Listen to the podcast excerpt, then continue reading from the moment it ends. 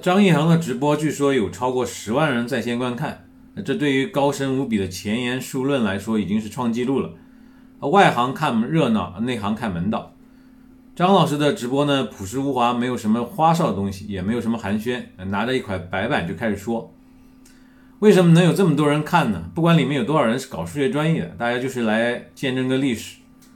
张一堂之所以要做这次直播呢，主要就是根据他在十一月七号传到预印饼网站的论文来做一个说明。在十月份的一个北大校友会的线上活动上，张一堂透露了消息，说自己已经证明了朗道西格尔零点猜想。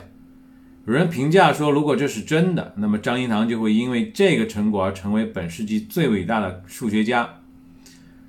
在直播中呢，张一堂回应了这些网上的评论。他说，很多人不理解零点问题，甚至有人认为他是证明了黎曼猜想是错的。他可没有这个本事，他只是在一定范围内部分解决。这都是他自己的话。他说黎曼猜想是对的，说我推翻了黎曼猜想，估计也没有什么人会信。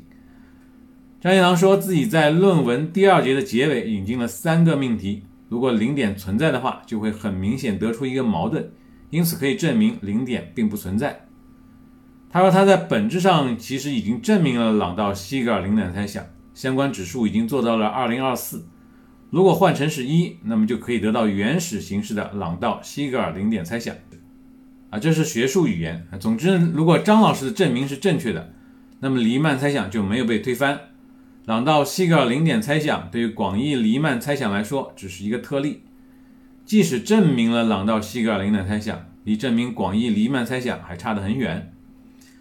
要知道，从1837年开始，狄利克雷就开始研究这个问题，到现在已经快二百年了，但是数学界一直都没有突破。那么张一堂的这一成果可以应用到哪些方面？在直播中，张一堂也做了回应。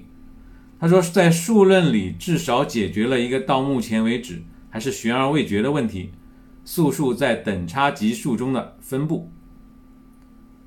事实上，在2013年，张一堂就因为论文《素数间的有界距离》而蜚声学界。